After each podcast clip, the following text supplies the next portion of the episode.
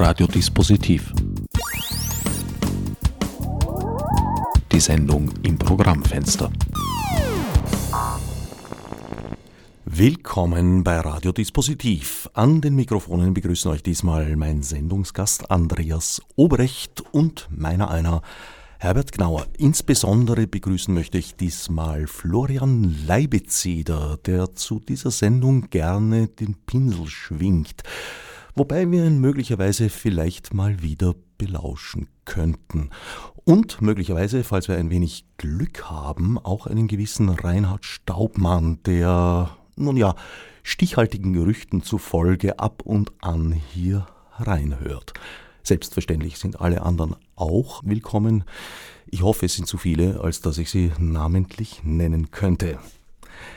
Damit zu dir, Andreas. Äh, dich möchte ich sehr wohl namentlich nennen.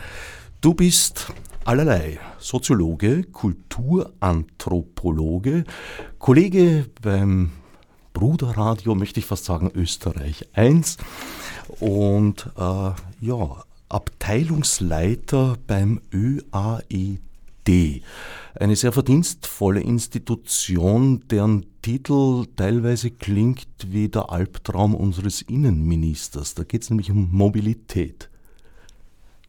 Ja, das ist die Mobilität- und Bildungsagentur über die gesamte Bildungskette, beginnend eigentlich mit dem Kindergarten über die Primärbildung, die Sekundärbildung, die Berufsbildung und dann natürlich ganz wichtig die universitäre Bildung und die Hochschulbildung. Und das ist mein Bereich, aber nicht bezogen auf nur Österreich, sondern bezogen auf die Kooperation zwischen österreichischen Universitäten und österreichischen wissenschaftlichen Einrichtungen und Universitäten und wissenschaftlichen Einrichtungen Einrichtungen vorwiegend im subsaharischen Afrika. Ich sage vorwiegend, weil wir haben auch ein paar Projekte in Nepal und Bhutan gehabt und in Mittelamerika, aber von unseren 45 Projekten, die wir in den letzten zehn Jahren durchführen konnten, waren mehr als zwei Drittel mit Universitäten im subsaharischen Afrika. Und Herbert, du hast ja gesagt, bei diesem Gespräch soll es auch wesentlich um Wissen gehen. Und deswegen tue ich dieses Programm erwähnen, das ich da betreuen darf für die österreichische Entwicklungszusammenarbeit. Das ist das sogenannte EPIR-Programm. Das ist der Austrian Partnership Program in Higher Education Research for Development. Also ein Programm der höheren Bildung und der Forschung für Entwicklung. Und dieses Programm wird eben durchgeführt mit afrikanischen Universitäten und da geht es um Co-Kreation von Wissen. Ich sage immer, wenn ich gefragt werde, was ist das Ziel von EPIR, das ist gemeinsam neue Räume, andere Räume, kreative, innovative Räume des Wissens zu erarbeiten und zu eröffnen. Ein Wissen, das dann umgesetzt werden kann und auch für die Leute vor Ort Bedeutung erlangt. Die Fähigkeit dazu hast du dir nicht bequem im Schreibtischsessel erworben, sondern warst ziemlich viel unterwegs auf der halben Welt oder etwas mehr sogar, kann man sagen. Du hast gewisserweise die Entwicklungsforschung hands-on betrieben und hast in vielen Weltteilen, unter anderem Afrika, Karibik, Asien, auch lange Zeit gelebt. Ja, insgesamt etwa acht Jahre, wenn man das zusammenzählt. Wobei in der Karibik habe ich drei Jahre am Stück gelebt auf der schönen Insel Grenada in den West Indies. Und nach 25-jähriger Tätigkeit in der Entwicklungsforschung und vor Ort habe ich faktisch die Seite gewechselt und bin dann ins Wissenschaftsmanagement gegangen. Seit 2009 betreue ich eben dieses Programm und andere Programme beim ÖAD und vorher war ich vorwiegend eben mit Forschungsprojekten der Entwicklungsforschung unterwegs, beginnend mit Melanesien, mit Papua-Neuguinea, ein Eldorado der Kulturanthropologie, dann zusehends subsaharisches Afrika, vor allem Ostafrika und südliches Afrika. Ja, und die Karibik hast du schon erwähnt, das ist ja ein sehr angenehmer Ort, sich forscherisch zu betätigen. Und meine Forschungen hatten eigentlich zwei grundsätzliche Ausrichtungen. Die eine war eher akademisch, geht in das Bereich und in, den, in das Feld des Wissens. Mich hat interessiert, wie entstehen Wissenssysteme, wie und entstehen Unterschiedlichkeiten äh, zwischen verschiedenen Arten von kulturellem Wissen. Und andererseits war doch die Ausrichtung, weil du Entwicklungsforschung erwähnt hast, eine praxisorientierte Forschung zu betreiben, die einfach das Ziel hat, die Lebensbedingungen von Menschen, insbesondere in armen, unter Anführungszeichen, beziehungsweise verelendeten Regionen zu verbessern. Da muss man vorsichtig sein, wenn wir Reichen von Armut sprechen. Aber es gibt mal etwa 800 Millionen Menschen von diesen 7,6 Milliarden, die wir sind auf dem Planeten, die wirklich in verelendeten Bedingungen leben, wo auch kein romantischer Begriff von Armut mehr greift. Und da ist es sinnvoll, auch mit Forschung und auch durchaus mit unserem, sage ich jetzt, Wissen hineinzugehen, um dort Dinge zu verbessern. Jetzt befinden wir uns an einer von vielen, vielen Abzweigungen, an die wir wahrscheinlich noch geraten werden im Lauf der Sendung und könnten uns jetzt in Richtung Entwicklungshilfe, auch Entwicklungshilfe, also man sagt ja nicht mehr Entwicklungshilfe, heißt ja nun anders, aber äh, auch vor allem die Kritik daran abarbeiten, die du ja auch sehr massiv hast, weil du bist ja kein Freund dieses altertümlichen Modells, äh, uns sozusagen als den lichtvollen Gipfel der Entwicklung zu sehen und alle anderen als dorthin strebend. Aber vielleicht wollen wir doch eher in Richtung der Auseinandersetzung mit dem Wissen an sich gehen. Hängt ja auch mit zusammen, nicht? Absolut. Also wenn man den Statistiken glauben darf, äh, tritt eine Verbesserung der Bevölkerung, der Situation der Bevölkerung genau dann ein, wenn auch der Wissensstand gewachsen ist. Vollkommen richtig. Das korreliert ganz, ganz hoch. Bildung, Wissen, Öffnung von Wissen. Es kommen dann ein paar auch technologische Dinge dazu, zum Beispiel im subsaharischen Afrika das Handy. Das öffnet einfach soziale Räume, schafft neue Formen von Kommunikation, neue Formen von sozialen Übereinkünften, neue Möglichkeiten der Ökonomie. Das Handy wird zum, zur kleinen Bank. Es können Kredite vergeben werden werden, es können Abbuchungen gemacht werden.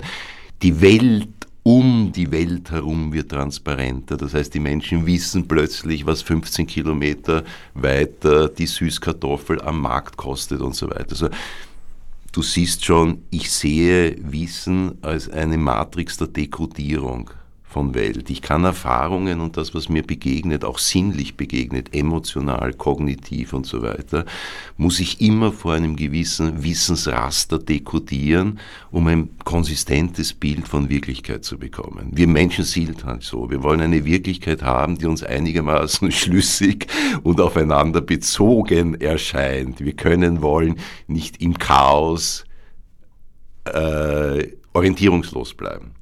Und deswegen ist Wissen sozusagen ein ganz bestimmendes Moment. Und ich habe auch in meinem Wissensbuch, wozu wissen wollen, nicht jetzt nur das rationale, kognitive Wissen gemeint, sondern sehr wohl auch das emotionale Wissen, das intuitive Wissen, das kulturelle Wissen, das religiöse Wissen, das magische Wissen und natürlich auch das wissenschaftliche Wissen. Für mich gehören diese Dinge eng zusammen. Es ist nur eine okzidentale, eine abendländische Tradition, so stark den Rationalismus in der Wissensdiskussion zu betonen. Es ist ein geradezu unverschämt dickes Buch, das du, glaube ich, 2014 herausgebracht hast. Du hast es schon gesagt. Titel Wozu wissen wollen. Untertitel Wissen, Herrschaft, Welterfahrung erschienen in der Edition Ausblick und ich habe es als Demutsübung auch brav hierher ins Studium mitgeschleppt. Sehr brav, ich habe es zu ausgelassen, weil es mir zu schwer ist. naja, du hast es ja im Kopf. so sollte man meinen.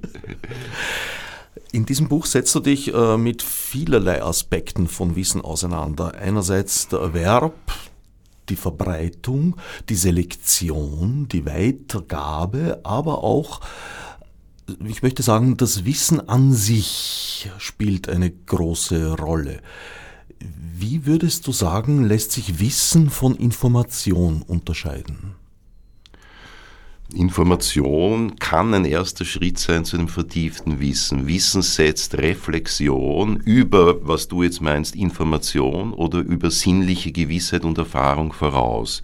Das heißt, Information hat natürlich mit Wissen zu tun, muss aber nicht zu tun haben, wenn sie an der Oberfläche bleibt und wenn sie sozusagen nicht kognitiv, auch nicht emotional verarbeitet wird. Und das ist sehr oft, gerade in einer Welt, in der wir leben, wo wir eine unglaubliche Dichte an Information ich möchte fast sagen, gefangen sind oft und diese Information auch vorwiegend oder immer stärker auf einer visuellen Ebene, visuellen Ebene sich abspielt. Äh, also das ist, glaube ich, ein großer qualitativer Unterschied zwischen Information und, und, und Wissen. Wissen vertieft sich zu einer Matrix, vertieft sich zu einem Dechiffrierungssystem, anhand dessen ich Dinge und eben auch Information dekodieren kann, einordnen kann. Ja? Damit wird die Information, wenn ich sie durch meinen Wissensfundus bearbeite, dann wird sie relevant und dann kann sie mitunter zu Wissen werden. Der Untertitel deines Buches äh, legt es schon klar, Wissen ist auch Machtmittel. Und zwar sehe ich das zumindest zweiseitig, nämlich insofern, als äh, ein Establishment bestimmt, in welche Richtung geforscht wird, in welche Richtung sich Wissen entwickelt. Pardon.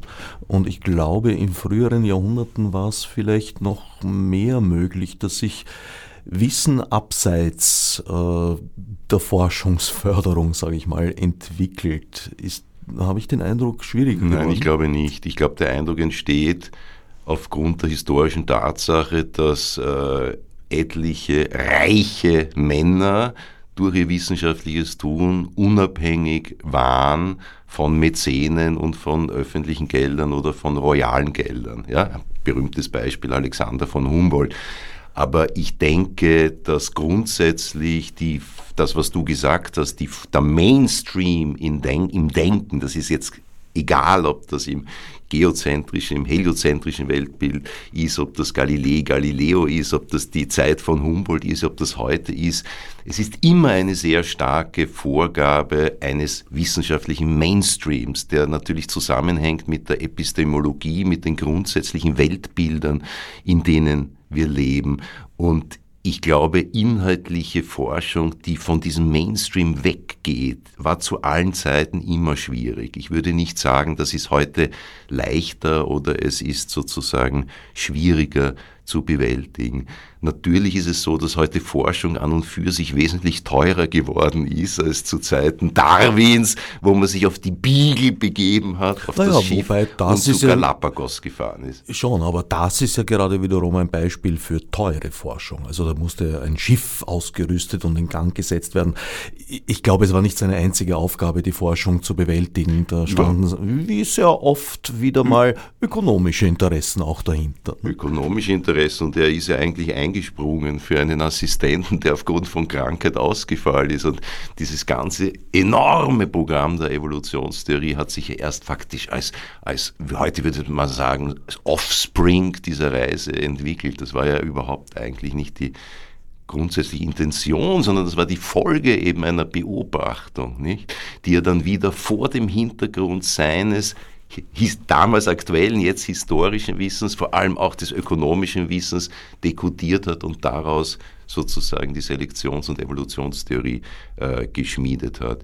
Nein, also ich glaube, es ist schwierig, aber wunderschön und aufregend, sich von wissenschaftlicher Mainstream immer wieder zu entfernen und das geht in allen Bereichen. Also wenn ich hier von wissenschaftlichen Wissen spreche, spreche ich gleichermaßen von Naturwissenschaften wie Human, Sozial, was immer, Wissenschaften. Das Interessante an der Wissenschaft ist schon, und das beschreibe ich in meinem Buch doch eindringlich, und deswegen möchte ich es hier sagen, dass Wissenschaft natürlich auf einer irrationalen Entscheidung basiert. Das wird viel zu wenig gesehen. Heidegger sagt, Wissenschaft denkt nicht. Und wie meint er das? Weil Wissenschaft, abendländische Wissenschaft, europäische Wissenschaft, aus der antiken Philosophie resultierende Wissenschaft basiert auf der grundlegend irrationalen Annahme, dass die Welt nach rationalen Kriterien hinreichend erklärbar ist. Das ist eine willkürliche Annahme, eine Propedeutik. Es gibt sehr, sehr viele Epistemologien, Weltbilder, Wirklichkeitsvorstellungen, die diametral dieser Annahme entgegengesetzt sind. Da braucht man nicht einmal in den religiösen Bereich hineingehen. Die Wissenschaft trifft diese Annahme und dann macht sie sozusagen die Kausalität, die in einem anderen Weltbild, in einem magischen Weltbild zum Beispiel passiert, ein Flugzeug stürzt ab, leider passiert mit einer Stipendiatin von uns äh, vor eineinhalb Wochen, dieser äthiopische Flieger. Wir hatten gestern eine Gedenkfeier, das fällt mir jetzt nur so ein. Wie gesagt, äh, bleibe ich bei dem Beispiel, Flugzeug stürzt ab in einem erklärenden, kausal verbindlichen Weltbild hängen die Dinge zusammen. Das wird irgendeinen Grund haben. Ja?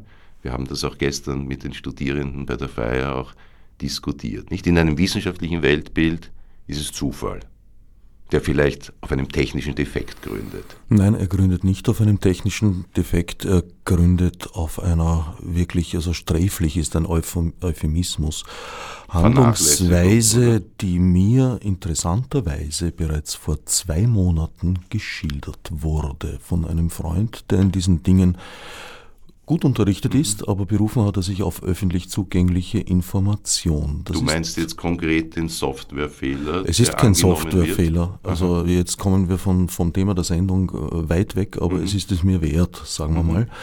Es ist so, dass äh, Airbus zum Beispiel sparsame Triebwerke entworfen hat äh, und Boeing unter Druck geraten ist, die auch einzubauen. Gut. Die Dinger waren aber höher äh, als die alten Triebwerke und haben deswegen unter den Tragflächen an der gewohnten Stelle, wo sie vorgesehen waren, keinen Platz gefunden, weil da sind sie am Boden angestanden. Das heißt, man hat die Montage dieser Triebwerke verändert. Dadurch hat sich aber das aerodynamische Verhalten des ganzen Flugzeugs verändert und bekam die Tendenz, die Nase nach oben zu richten. Das wurde gefixt und zwar quick and dirty as possible äh, gefixt dadurch, dass man dem Flugzeug eben eine Software, die nicht fehlerhaft war, sondern das getan hat, was sie sollte, nämlich dem entgegenzuwirken. Das heißt, die Nase des Fliegers wieder nach unten zu drücken. Der Fehler bestand dann darin, äh, dass man einerseits die Piloten davon nicht in Kenntnis gesetzt hat. Die wussten nicht Bescheid. Wie das beim zweiten Flug passieren konnte, ist mir rätselhaft. Mhm. Völlig rätselhaft. Mhm. Verstehe ich nicht. Weil, wie gesagt, ich daheim an meinem Schreibtisch habe es gewusst. Mhm. Äh, man hätte das Flugzeug neu typisieren müssen. Man hätte es eigentlich äh, neu konstruieren müssen in, in, in Wahrheit. Also das ist eine, wie soll ich sagen, fahrlässige Tötung äh, scheint mir ein sehr verniedlichender Ausdruck dafür.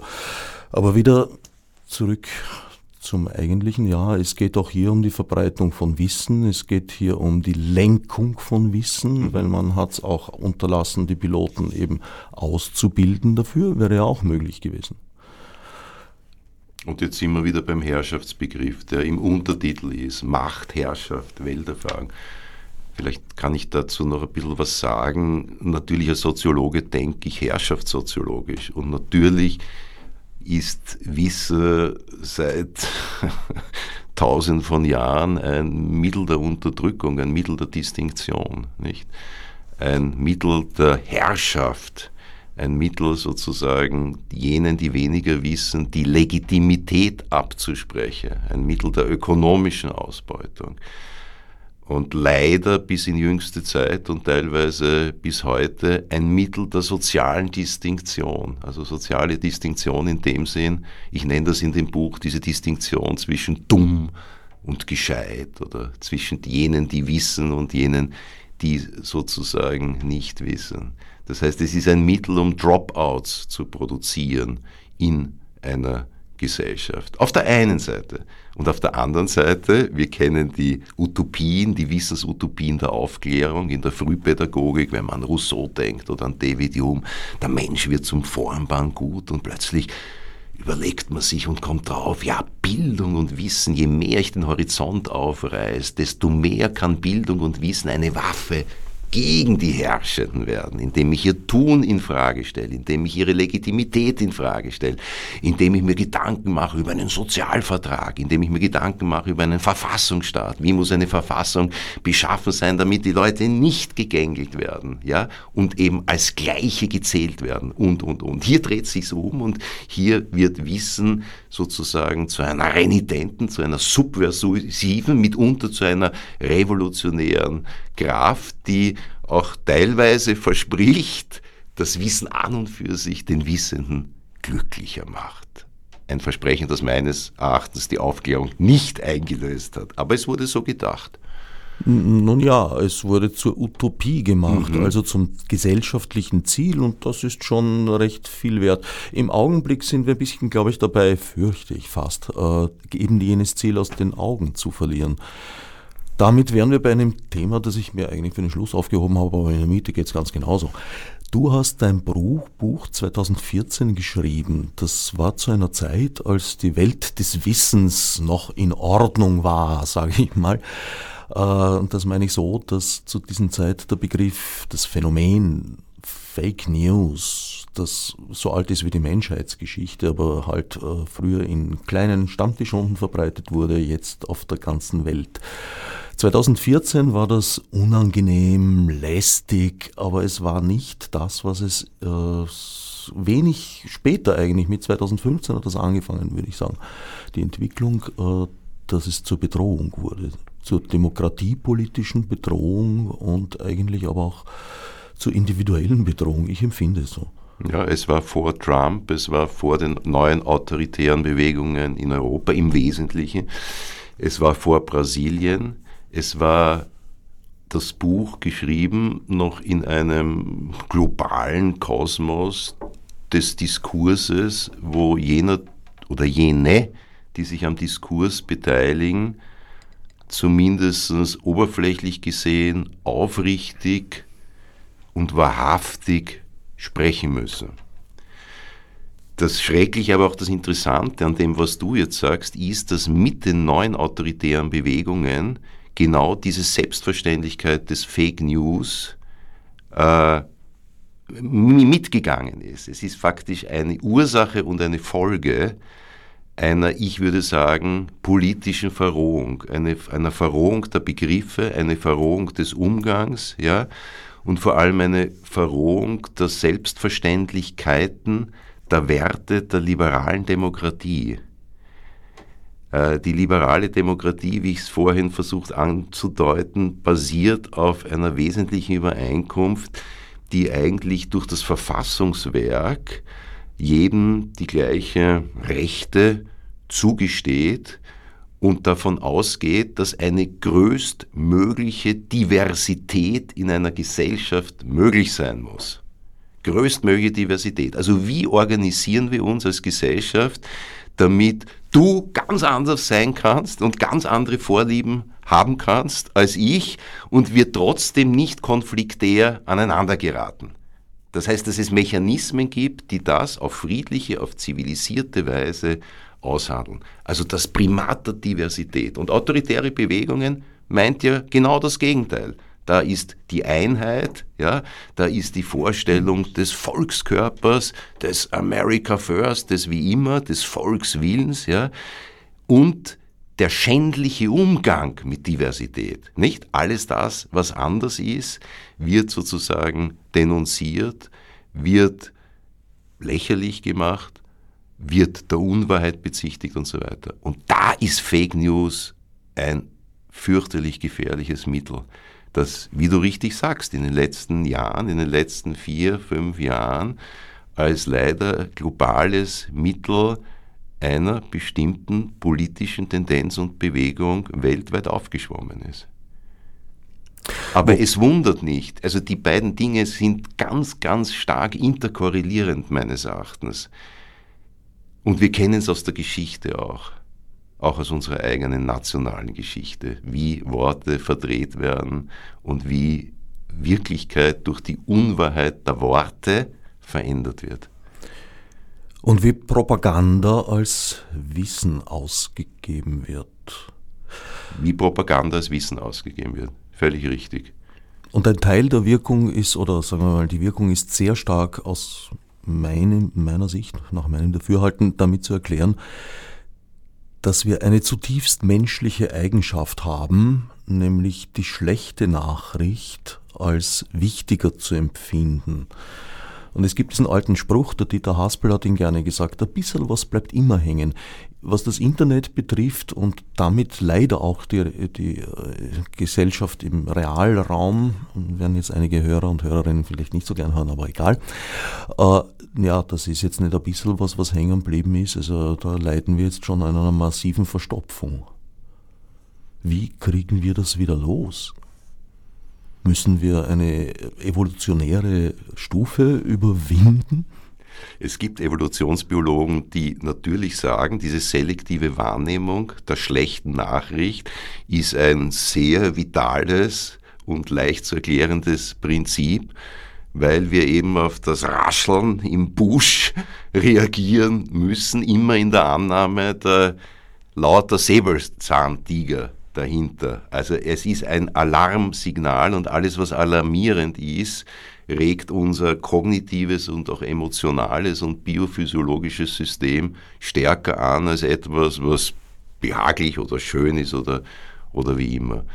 Nein, weil du gesagt hast, müssen wir eine evolutionäre Stufe äh, überspringen. Wie wird das loswerden? Ich muss dir ehrlich sagen, ich bin mit der Frage einfach überfragt. Ich habe jetzt im Moment kein Rezept, außer dass ich bemerke, dass sich die Gesellschaft polarisiert und dass es schon darum geht, Haltung zu zeigen und nach dem zu suchen, was immer eine moralische und eine ethische Kategorie war, und das ist Wahrhaftigkeit. Und die Nichtsuche nach Wahrhaftigkeit, also das leichtfertige Absetzen von Tweets und Twitters und so weiter, ja, äh, ist einfach im öffentlichen Raum sollte und dürfte im öffentlichen Raum nicht möglich sein.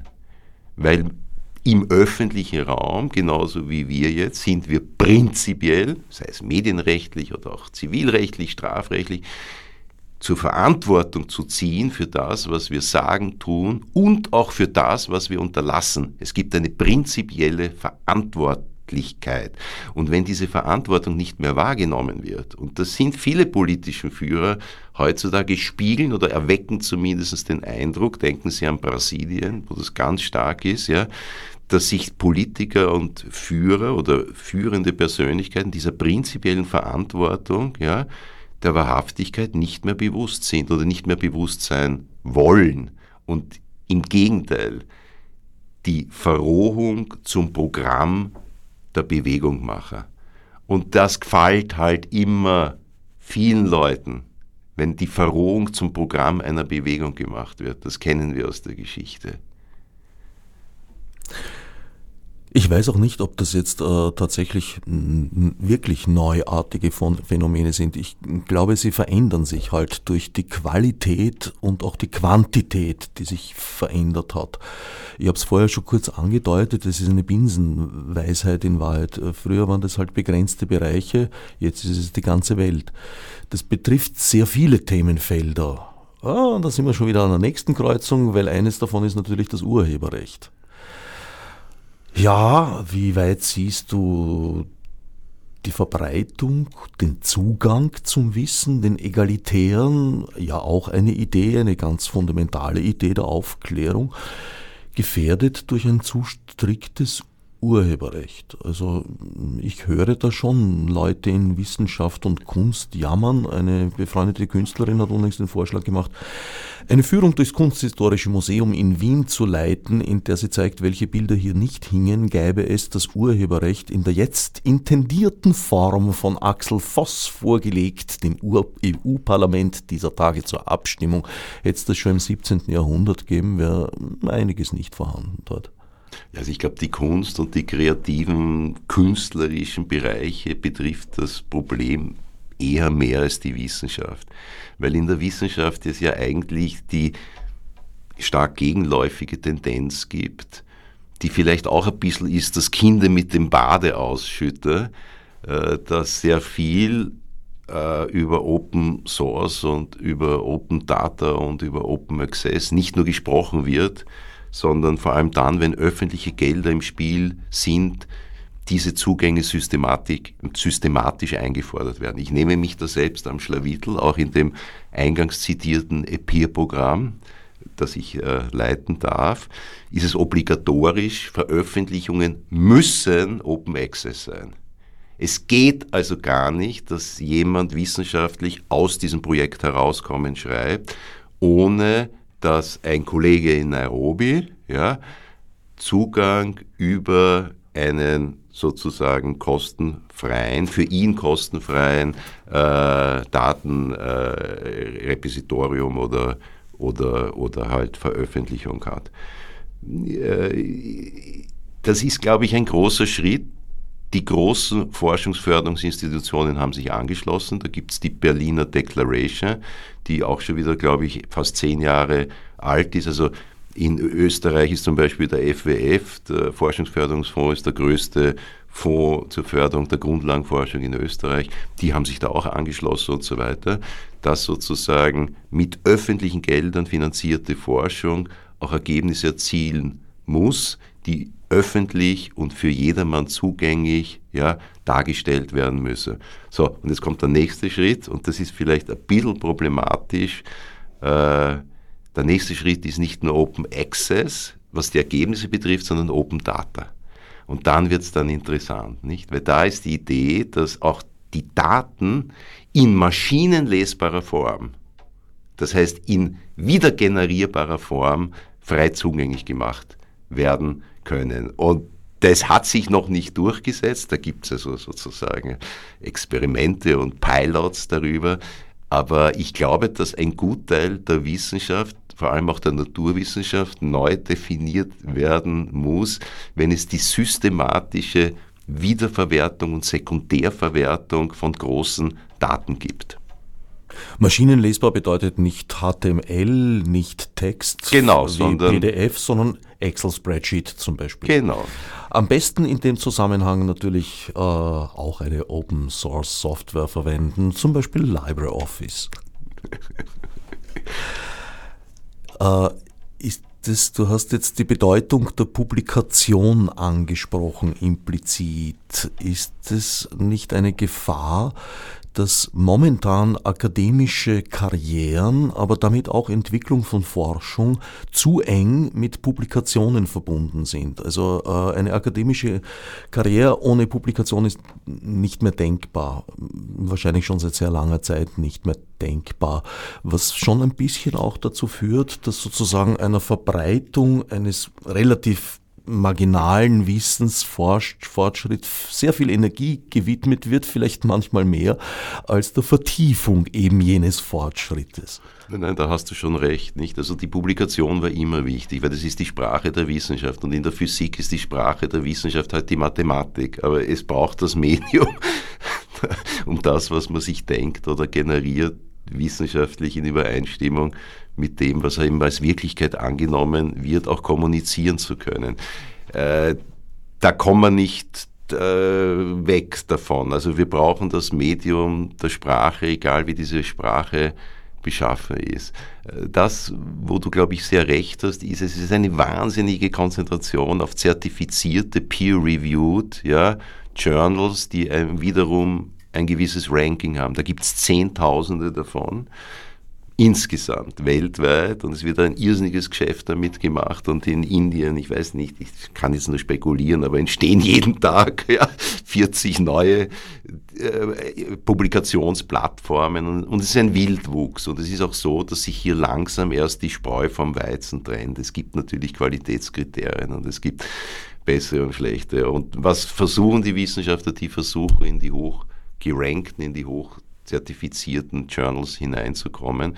Und da wird irrsinnig viel, wie du gesagt hast, Energie hineingesetzt und dann wird dann cross zitiert. Also ich erwähne dich und du erwähnst mich und dann ist eine lange Wurst von Leuten und der, der weiter vorn steht, der kann das sozusagen besser zitieren als der, der weiter hinten steht. Also das ist irgendwie ein lächerliches, nicht lächerlich, das wäre falsch. Es ist ein weiteres Ritual der Kanonisierung von Wissen Denk an die Kirchen, die kanonisiert religiöses Wissen. Denk an die Wissenschaft, die hat immer auch das mittelalterliche Wissen ist kanonisiert worden durch die Klöster und so weiter. Es ist immer ein Prozess, was als gesichertes Wissen gelten darf. Und dieser Publikationszwang in Journals ist ein weiteres, die digitale Welt voraussetzendes Ritual, würde ich sagen, Wissen zu kanonisieren, aber es wird teilweise dem falschen goldenen Kalb nachgerannt und auch bei den Studierenden. Also gerade zum Beispiel, wir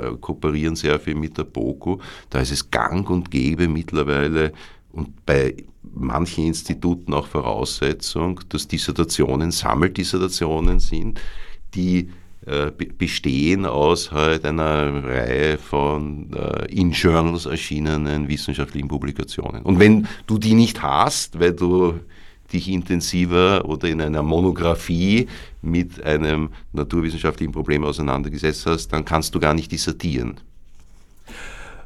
Wobei auch das jetzt äh, zwar durchs Internet vermehrt und verändert wurde oder durch die eigentlich durch die digitalen Technologien, korrekter gesagt, aber auch schon vorher vorhanden war. Also mein erster Job als Sysadmin seinerzeit, ich glaube 1992 am Institut für Blutgruppenserologie, war eine frühe Aufgabe von mir, die Medline dort zu installieren. Die Medline ist ein Publikationsverzeichnis gewesen, vielleicht immer noch, weiß ich nicht, in dem Bereich habe ich wenig Kontakte, das schon lange, bevor es äh, digital sozusagen verfügbar war, geschweige denn in einem Netzwerk verfügbar war, äh, existierte und seine Bedeutung hatte. Also die Publikation stand schon Anfang der 90er vor wirklicher Verbreitung, weitgehender Verbreitung der, der, der, äh, digitalen Technologien, selbst im akademischen Bereich, der da in Österreich vor allem sehr weit vorne war. Internet kam ja über die Uni, Peter Rastl, äh, ins Land. Äh, Publisher Parish, ne? das war immer dieser äh, das Motto in der Akademie. Publiziere oder du kannst faktisch aufgeben oder wirst rausgehaut, dass das wesentliche Kriterium ist. Nicht? Wobei eine Generation vorher, naja, es war anders und auch nicht. Also ein Großonkel von mir war ein früher Neurochirurg. Der hätte an sich von sich aus wahrscheinlich gar nichts publiziert, weil sie nicht interessiert hat, weil die Fachszene so klein war, dass die sowieso in direkten Kontakt standen neue Erkenntnisse so zu formulieren, äh, dass auch äh, die restliche medizinische Welt was davon hat, äh, erschien ihm trivial. Also hat er eigentlich nur das publiziert, zu dem, glaube ich, meine Tante ihn genötigt hat, eben um die akademische Karriere vorwärts zu treiben und irgendwann einmal Primarius zu werden, was auch gelang. Aber damals stand ja die Publikation sozusagen äh, in der akademischen Karriere schon an sehr wichtiger Position, in der äh, Linie der wissenschaftlichen Entwicklung eigentlich wenig. Aber da schließt sich insofern der Kreis wieder durch die digitalen Möglichkeiten, weil wenn du die Medizin angesprochen hast, in der Medizin wird faktisch nichts mehr analog publiziert, alles digital, weil du eben die Epistemic Communities hast, diese ganz wenigen Experten in diesem ganz kleinen Spezialgebiet, die sich wie dein Verwandter faktisch in einem informellen Kreis physischer Personen, in einem formellen Kreis digitaler Anwesenheiten und digitaler sozusagen Ergebnispräsentationen austauschen können. Und das weltweit. Ja, lustigerweise, physische Präsenz war nicht unbedingt äh, Kriterium. Also auch damals bereits gab es eine Vernetzung. Dieser Begriff, äh, ja, das ist wieder die nächste Kreuzung, äh, die Begriffe der Vernetzung aber auch der Interdisziplinarität. Die klingen ja, als seien sie erst gestern vom Himmel gefallen oder von gescheiten Politikern heute früh erfunden worden. Weit gefehlt. Die haben eine lange Geschichte. Weit gefehlt. Also die, wirklich der Kulminationspunkt der Vernetzung ist Alexander von Humboldt, nicht? Der muss man sich vorstellen, verfahrt sechseinhalb Jahre um die Welt, kommt dann zurück und arbeitet bis zu seinem 90. Lebensjahr an der Ausarbeitung dieser Amerika-Reise, schafft diesen enormen Kosmos und er schafft ihn, weil er international vernetzt ist mit physischen Personen, die dann nach Paris auch kommen. Deutschland ist ihm zu klein, ja, und auch zu irgendwie zu, zu miefig und ja, zu, zu, zu rückständig, nicht? Und Paris, das Zentrum der Wissenschaftlichkeit, das Zentrum der neuen Instrumente und so weiter. Und er ist vernetzt tatsächlich durch die neuen Observatorien, die Humboldt-Observatorien, die Messungen machen zum Erdmagnetismus und so weiter, die sich über den ganzen äh, Globus spannen. Also das, was wir unter Internationalisierung der Wissenschaft verstehen, auch meine Agentur, es gibt auch eine Internationalisierungsstrategie der österreichischen Hochschulen und so weiter, ist eigentlich Voraussetzung für neuzeitliche Wissenschaft und nicht sozusagen eine Folge des wissenschaftlichen Tuns. Das gibt's immer und das hat es schon immer gegeben und das sind die österreichischen Universitäten gar nicht schlecht. Die BOK habe ich zum Beispiel erwähnt, ist eine kleine Universität, aber es ist die internationalisierteste in Österreich, wenn man jetzt den Anteil der internationalen Lehrenden, aber auch der Studierenden und der Forschungsprojekte nimmt. Äh, es haben halt nur durch die Vertreibung der Akademie, durch die Nationalsozialisten und durch die Abschottung da sage ich jetzt nationalen Wissenschaft vom Rest der Welt, wenn bei uns die Wissenschaftler vertrieben oder umgebracht hat, großteils, ja, durch diese Vertreibung und Abschottung hat sich halt wirklich eine Lücke gebildet, die in den 50er, 60er, 70er Jahren noch spürbar war wo Österreich, vielleicht auch in den 80er Jahren. Ich noch, denke, es ist ja, bis heute spürbar. Es ist teilweise bis heute spürbar, das hängt von der Durchlässigkeit der Fakultäten ab, der Institute ab. Es gibt Institute, die moderner, die flexibler sind als andere. Die Weichenstellungen, mhm. es sind die Weichenstellungen, die immer noch fortwirken. Es hat sich das Personal geändert, es hat sich auch die Einstellung des Personals geändert, aber die Wissenschaftsentwicklung hat eine gewisse Richtung genommen und die wurde damals massiv beeinflusst. Ja, die wurde beeinflusst, weil äh, man hat sich ja überhaupt nicht um die Rückkehr nicht der, der wissenschaftlichen Emigranten, der jüdischen Emigranten, die ins Exil gehen mussten oder noch konnten und eben nicht umgebracht wurden, hat sich Österreich nie bemüht. Äh, und dadurch ist eine wesentliche, jetzt bin ich bei der Wissensvernichtung, ja, es ist ein Wissen vernichtet worden. Natürlich ist es nicht ganz vernichtet worden, weil die gescheiten Leute sind woanders hingegangen, ja. Und dieses Wissen hat in anderen Kontexten gewirkt. Aber wenn man sich Wien anschaut, bei der vorvorletzten Jahrhundertwende, ja, was das für ein Big Apple war von Kunst, von Wissenschaft, von Diskurs, von neuen weltverändernden Gedanken und Theorien, weltverändert, ja. Und welches graue sozusagen nichtssagende, wissensentleerte äh, sozusagen Land das war in den Nachkriegsjahren und wie du sagst, weit darüber hinaus, dann ist das wirklich eine Form von systematischer Wissensvernichtung. Und keine autoritäre Bewegung der Welt hat Interesse an gescheiten Leuten, hat Interesse an Wissensvermittlung in dem Sinn von Wahrhaftigkeit, wie wir vorher gesprochen haben. Autoritäre Bewegungen sind auch immer bildungsfeindliche Bewegungen, ja, weil Bildung und Wissen, wie du vorhin gesagt hast, eben aus, zur Propaganda verwendet werden, weil die Welt so umgebaut werden muss, damit autoritäre Systeme greifen und damit Herrschaft innerhalb dieser autoritären Systeme ausgeübt wird. Das heißt, es ist faktisch ein Widerspruch. Ne? Dass äh, Wissenschaft betrieben, also Wissenschaft eigentlich in autoritären Systemen gibt's nur, wenn man einen sehr, sehr verengten Wissenschaftsbegriff hat. Nun ja, es gibt die zielgerichtete Forschung, die auf Ergebnisse abzielt. Instrumentell, funktional, technokratisch gedacht. Ja. Natürlich, ich habe in der Waffenindustrie genauso Forscher, die sich äh, Gedanken machen, wie ich noch vernichtendere Sprengköpfe oder was entwickeln kann. Überhaupt keine Frage. Das Nicht nur, es gibt auch die Spin-offs und zum Beispiel, natürlich ist es auch Waffentechnologie gewesen, aber die Tatsache, dass die Fliegerei sich in nicht mal 80 Jahren entwickelt hat, von den ersten zehn Meter äh, langen Hopsern auf der grünen Wiese bis bitteschön zum Düsentriebwerk in den 40er Jahren, ja, also das war nicht einmal, also ja, kurzer Zeitraum, Ende des 19. Jahrhunderts bis eben, wie gesagt, 40er Jahre. Äh, ja, da ist doch eine Explosion passiert.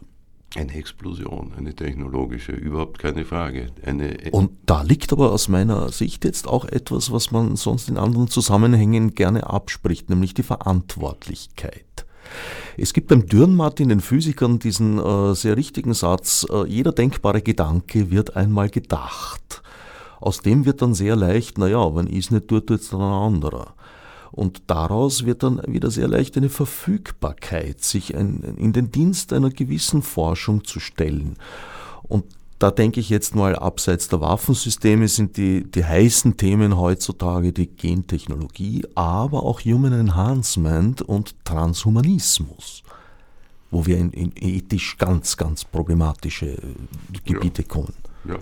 Sloterdijk, Regeln für den Menschenmarkt. Das ist fast 20 Jahre alt, nicht? Das ist ja Anfang der 2000er Jahre erschienen, wo genau dieses Problem ganz klar schon formuliert ist. Wir haben kein ethisches Reglement, wir haben keine juristische Handhaben, wir stehen vor einem äh, Loch in dem Sinn, dass wir als Kollektiv, als soziales Gefüge nicht wissen, wie wir mit den Folgen einer durch rein technische Entwicklung ermöglichten Ergebnissen umgehen sollen. Das ist ein riesiges äh, Problem, das ich jetzt auch nur beschreiben kann, das ich nicht lösen kann, weil in den 70er, 80er Jahren hat man die Selbstbegrenzung der Wissenschaft eingefordert. Und das ist unmöglich. Genauso im Dürrenmatschner Zitat, das du gebracht hast, Wissenschaft ist per se entgrenzt, ja, weil sie eben nicht Halt macht vor Fragen, die man nicht stellen darf. Und stellt man die Fragen, die man eigentlich nicht stellen darf, jetzt im biblischen Sinn,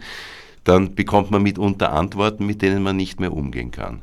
Transhumanismus ist so eine Antwort in meiner Wahrnehmung, ja, wo zumindest bis jetzt die Möglichkeiten des Umgangs damit fehlen. In der Gentechnologie tut sich mehr, auch auf legistischer Ebene, auf der Ebene des Handelns und äh, des Diskurses. Und dein drittes Beispiel war uh, Human Enhancement. Ja.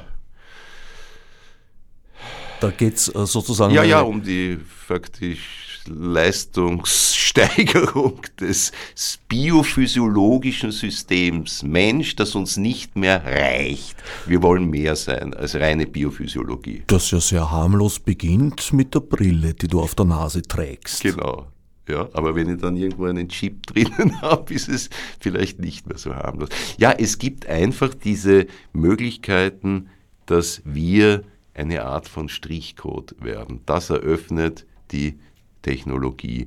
Und das macht die Sache nicht leichter, führt mich aber vielleicht zurück zu einem Begriff von Wissen, den ich sehr stark in meinem Buch propagiere, weil welches Wissen soll man jetzt wissen, nicht? Oder welches Wissen soll gewusst sein müssen. Und da glaube ich, also aus meiner Warte, die eher eine kritische, eine engagierte ist, die eben auch sehr viel immer wieder mit der Armut der Welt äh, zu tun hat, wo solche Fragen einfach noch nicht angekommen sind, nicht in einem Slum vor Nairobi äh, oder in anderer Weise angekommen ist. Aber das Wissen, das wir wissen sollen oder sollten, ist meines Erachtens jene, das äh, uns die Zukunft ermöglicht und die Zukunft sozusagen äh, denkbar macht und lebbar macht und uns auch wieder eine Vorstellung von Zukünftigkeit gibt, die mit dieser enormen technologischen Explosion und der enormen Explosion des Wissens uns zusehends abhanden gekommen ist. Die Explosion des Wissens, das ist natürlich auch eine äh, sehr grundlegende Thematik. Wir geraten gewisserweise in ein Fachidiotentum, gezwungenerweise, weil äh, einfach der Wissensschatz rapide wächst. Also vielleicht war der Letzte, der diesem Ideal des Universalgelehrten ein bisschen zumindest gerecht werden konnte, Egon Friedel, der in ganz vielen Wissensgebieten up-to-date war und ich glaube 1907 hat er seine äh, äh, kleine, was, die Zeitmaschine, ich, mir ist jetzt der Titel nicht geläufig, was ungeheuer peinlich ist, aber das macht nichts, man kann kann ja äh, DuckDuckGo. Äh, veröffentlicht, also wenige Jahre nach der Relativitätstheorie, einen, einen, einen, naja, Roman ist es nicht, es ist eine kleine Novelle, aus der klar hervorgeht, dass er das Phänomen der Zeitdilatation begriffen hatte, was, glaube ich, damals in der wissenschaftlichen Szene, glaube ich, wenigen gegeben war. Inzwischen ist es aber so viel geworden, dass eigentlich ja die Wissensgebiete immer kleiner und immer dichter werden. Da ist jetzt die Internationalisierung, die du vorher äh, erwähnt hast, ja vielleicht einer der Wege, aber noch viel viel wichtiger ist die Interdisziplinarität. Aber wie kann man die erreichen? Gibt es dazwischen dann Generalisten, Philosophen ja. zum Beispiel, die dazwischen vermitteln oder ja. Philosophinnen natürlich? Ja. Ich glaube nicht, dass dieser Abgesang auf das Universal und das universelle Wissen richtig ist. Im Gegenteil, es muss eine Renaissance eines universellen Wissens insofern stattfinden, als dass es wichtiger sein wird, Navigationsinstrumente zu finden, wie wir durch das Meer des Wissens Schiffe als einzelwissenschaftliche Ergebnisse zu generieren. Ganz wichtig, das eine schließt das andere nicht aus. Da hast du völlig recht. Es wird diese immer kleinere, kleinere, kleinere Einheiten von Spezialisierung geben. Das hängt auch mit der Methodologie von Wissenschaft zusammen, die Wirklichkeit atomisiert, nicht? Und wir wissen schon seit langer Zeit, dass äh, Atome nicht das kleinste Elementarteilchen sind. Und das ist in jedem Wissenschaftsbereich. Also diese Fachidiotie hast du es genannt, ich würde sagen, dieses extrem spezialisierte Wissen, das wird es weiterhin geben und das wird sich auch weiterhin beschleunigen. Was es aber zusätzlich gibt, du hast die Philosophie genannt, es muss nicht zwangsläufig die Philosophie sein. Aber die, es gibt mittlerweile viele gescheite Leute, die zwischen Kulturwissenschaft, Naturwissenschaft, Energie, Technik und so weiter vermitteln und hier natürlich eine Art von Adlerblick haben müssen. Ja, es ist ein gewisses Schweben über den Wissensbeständen.